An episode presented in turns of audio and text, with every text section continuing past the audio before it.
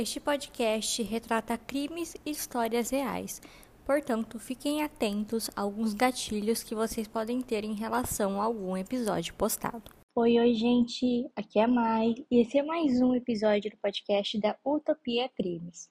E hoje eu trago para vocês um caso que esse ano faz 30 anos e vai ganhar uma série documental na HBO. Pois é, como vocês já viram no título, Hoje eu conto para vocês o caso da Daniela Pérez. Lembrando que detalhes vão estar no nosso vídeo do TikTok e as fotos no nosso Instagram. Esse episódio, na verdade, era para ter saído semana passada, né? Mais precisamente entre o dia 6 e o dia 7, que é entre quarta e quinta, quando eu geralmente posto os episódios. Porém, eu tive uma crise existencial essa semana passada e não consegui fazer nada.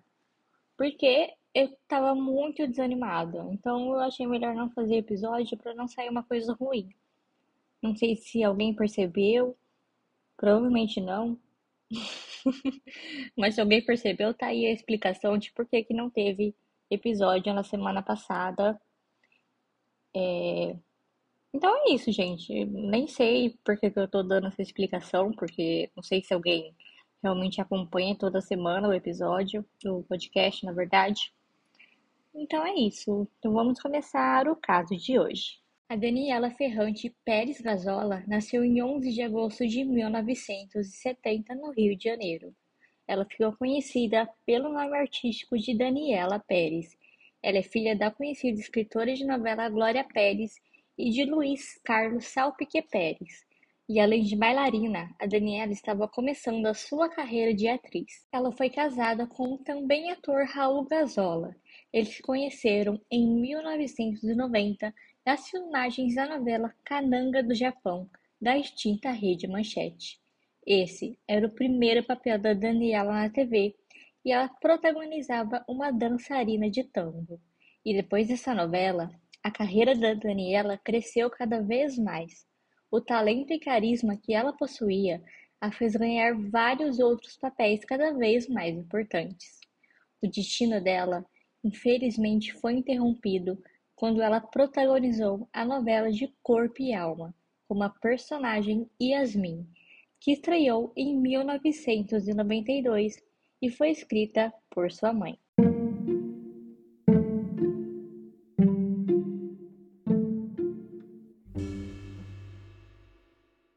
Nessa novela, a Daniela fazia par romântico com até então também ator Guilherme de Pádua, um dos principais personagens desse caso.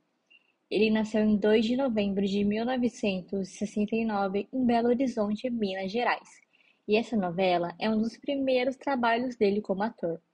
Ele era casado com Paula, que na época estava grávida dele e nutria um ciúme possessivo pelo Guilherme.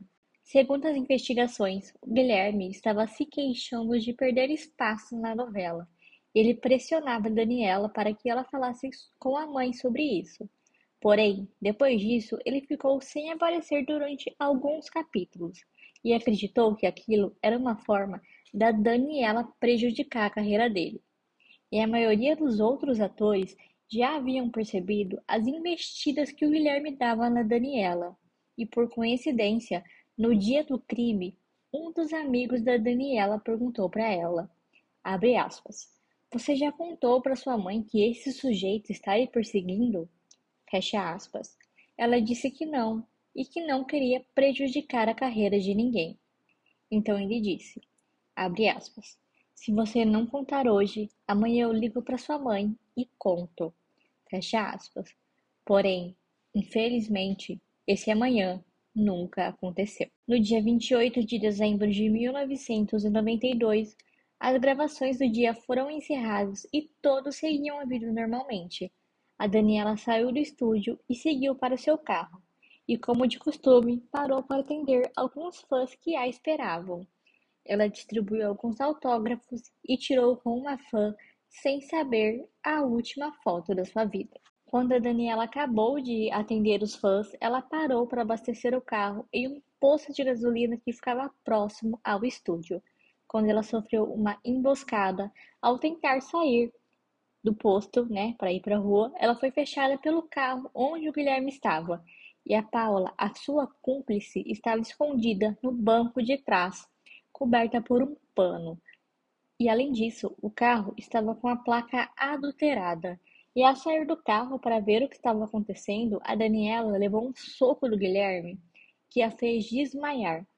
Ele então colocou ela dentro do carro, a Paula assumiu o volante, então o Guilherme entrou no carro da Daniela e os dois saíram dirigindo. Detalhe que isso foi feito em frente aos funcionários do posto e também a alguns fãs que, mesmo com a placa adulterada, conseguiram identificar que era o Guilherme no carro e seguiram ele até o posto de gasolina.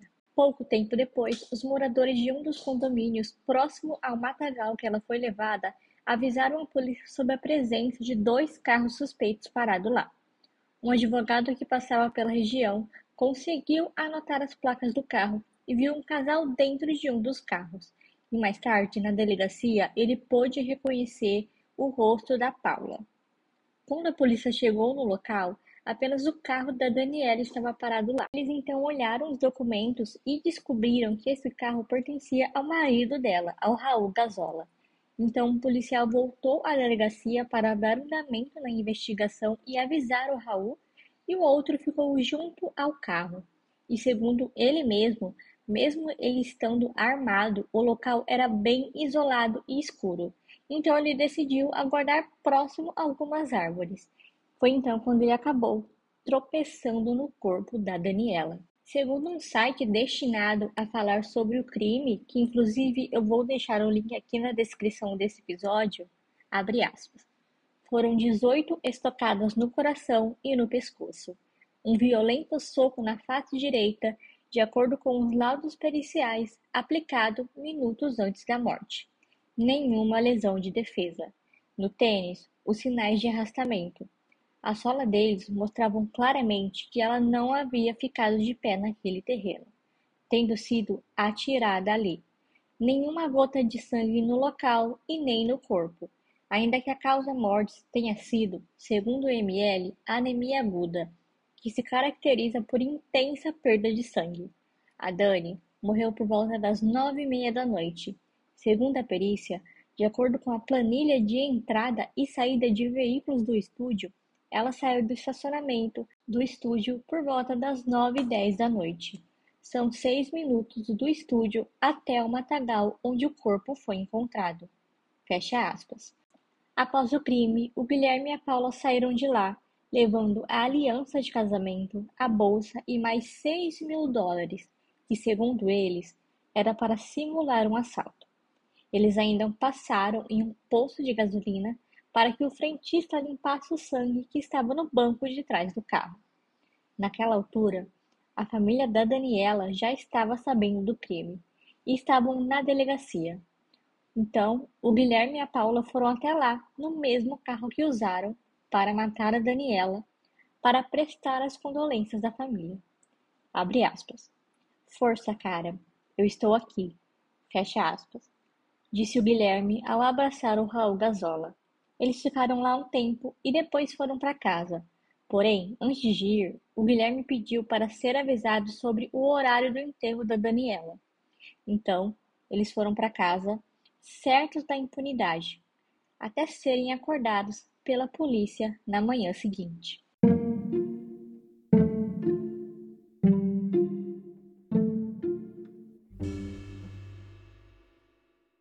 Na manhã do dia 29 de dezembro, a polícia chegou ao apartamento do Guilherme e ele foi levado para a delegacia.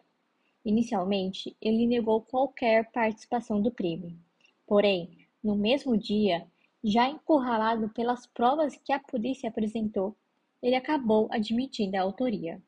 A Paula também chegou a confessar a participação, porém, em um depoimento oficial, ela negou qualquer envolvimento.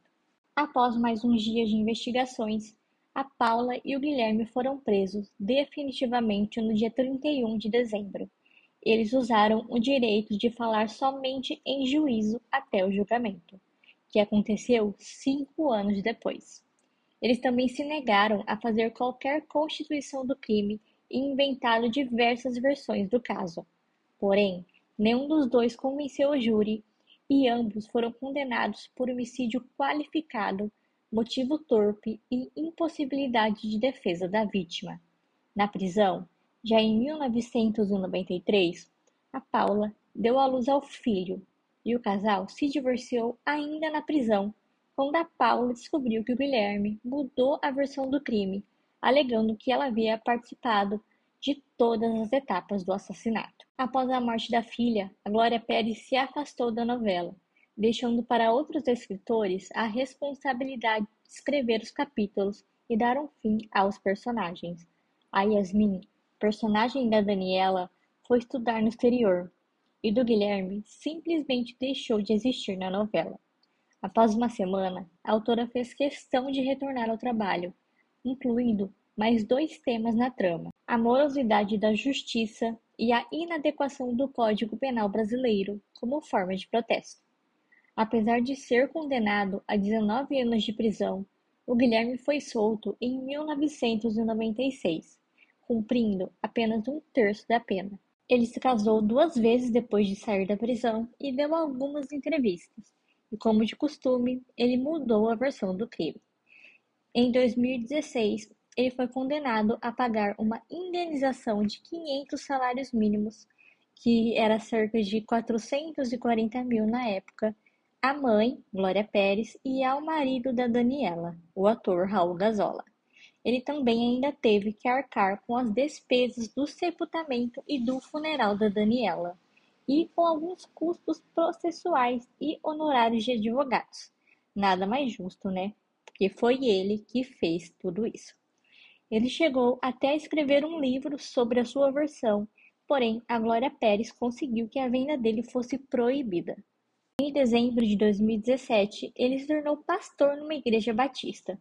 E sem querer causar briga política aqui, tá, gente? Pelo amor de Deus. Em 2020, ele chamou a atenção por comparecer a uma manifestação pró-Bolsonaro, o que causou diversas críticas e indignações das pessoas.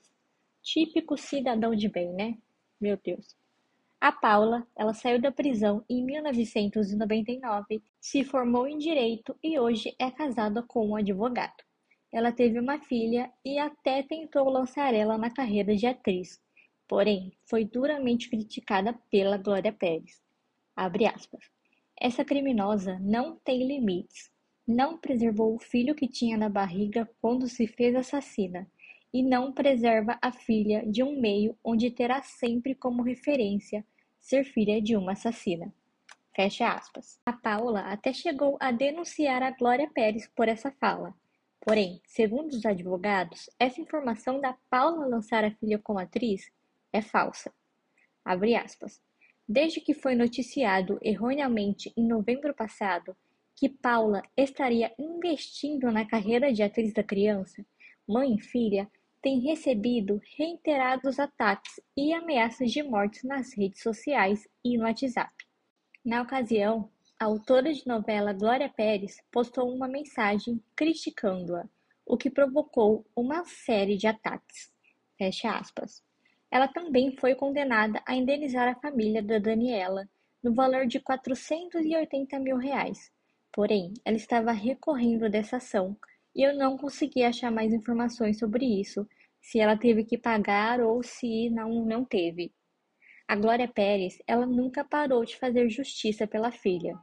Em uma de suas ações, resultou em mais de um milhão de assinaturas, e ela conseguiu mudar a lei de homicídio qualificado praticado por motivo torpe ou fútil ou cometido com crueldade.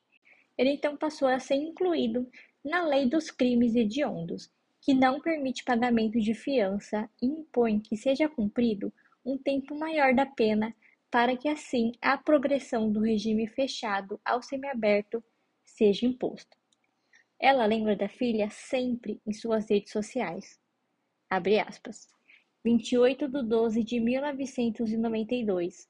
O tempo não ameniza nada, nem a dor, nem a revolta pela impunidade dos assassinos. Sim, Psicopatas não são figuras de ficção. Eles estão entre nós. E ganância mata. Fecha aspas. Inscreveu em seu Instagram. O ex-marido, Raul Gazola, disse em uma entrevista como superou a morte da esposa. Abre aspas. Foi um momento de guinada na minha vida e de muita superação. Você não passa por esse momento sozinho. Antes de colocar os pés no chão, eu tinha dois caminhos a seguir. Um louco, psicopata, que queria vingança a qualquer custo, ou seguir para uma espécie de religiosidade, monte budista, mas voltar ao normal não dava. Minha mãe e meus amigos foram essenciais para poder voltar ao mundo real. Fecha aspas. Ele também disse que a Glória Pérez foi fundamental para sua melhora. Abre aspas. Perdi a minha mulher, mas ela perdeu uma filha de 22 anos e escrevendo a novela que a Dani estava, que por fim foi assassinada por um outro ator que contracenava com ela. Glória dizia que íamos passar por isso juntos, e passamos. Você pode perder tudo, menos filho. A minha filha a chama de vó, Fui para Goiânia e o porteiro do hotel me falou que sofreu muito comigo na época. Me pediu um abraço e eu dei como se estivesse abraçando o povo brasileiro que se comoveu naquele momento. O carinho que tive das pessoas e a solidariedade foi muito importante. Fecha aspas. Bom, nesse ano, 2022, o crime completa 30 anos, mais precisamente em dezembro e ganhará uma série documental que vai ser produzida pela HBO.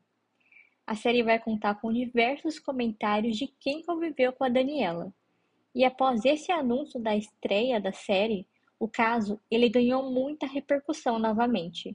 Então o Guilherme ele parou de atualizar o canal que tinha no YouTube, que tem na verdade, e também deletou a sua conta no Instagram com 40 mil seguidores. Abre aspas. Essa série trata de tópicos importantes, como feminicídio, a culpabilização da vítima, do circo midiático, dos detalhes do crime, mas, sobretudo, conta a história da luta de uma mãe, que mesmo depois de 30 anos, continua lutando como uma leoa. Fecha aspas. E essas são palavras de uma das realizadoras da série. Bom, eu não consegui achar na internet alguma informação sobre a estreia da série, mas provavelmente pode ser que ela seja lançada no final do ano, né? Porque é quando realmente o crime vai completar 30 anos em dezembro, né? Mais precisamente no dia, acho que 28 de dezembro. Então eu acho que vai ser nessa nessa época.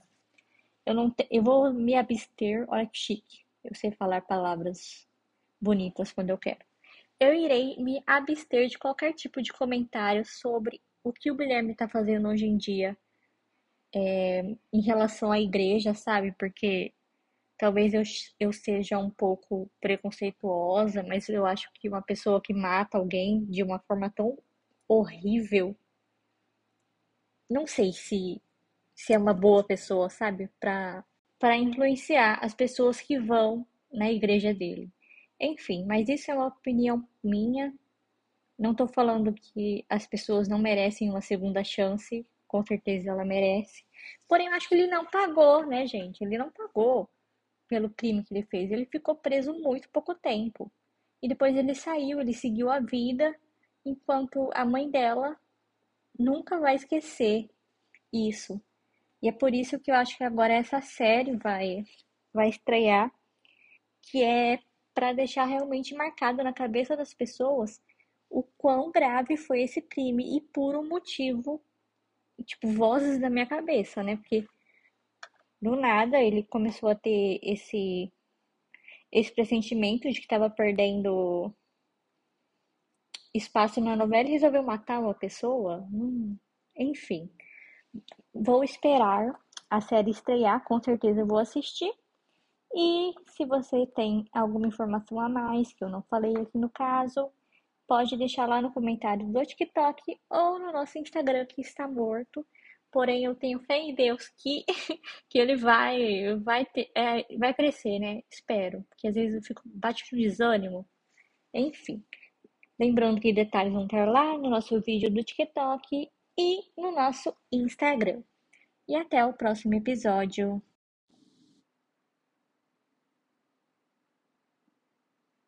Mais precisamente em dezembro, o crime ele completa, completa analfabeta. Ele se casou duas vezes após ser ah, que ódio.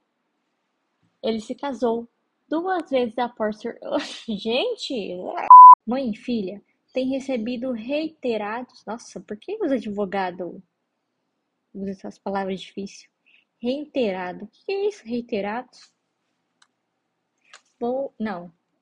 É possível que eu não conheça essa palavra. O que quer dizer isso? Reiterado. Que foi repetido, renovado. Oxi.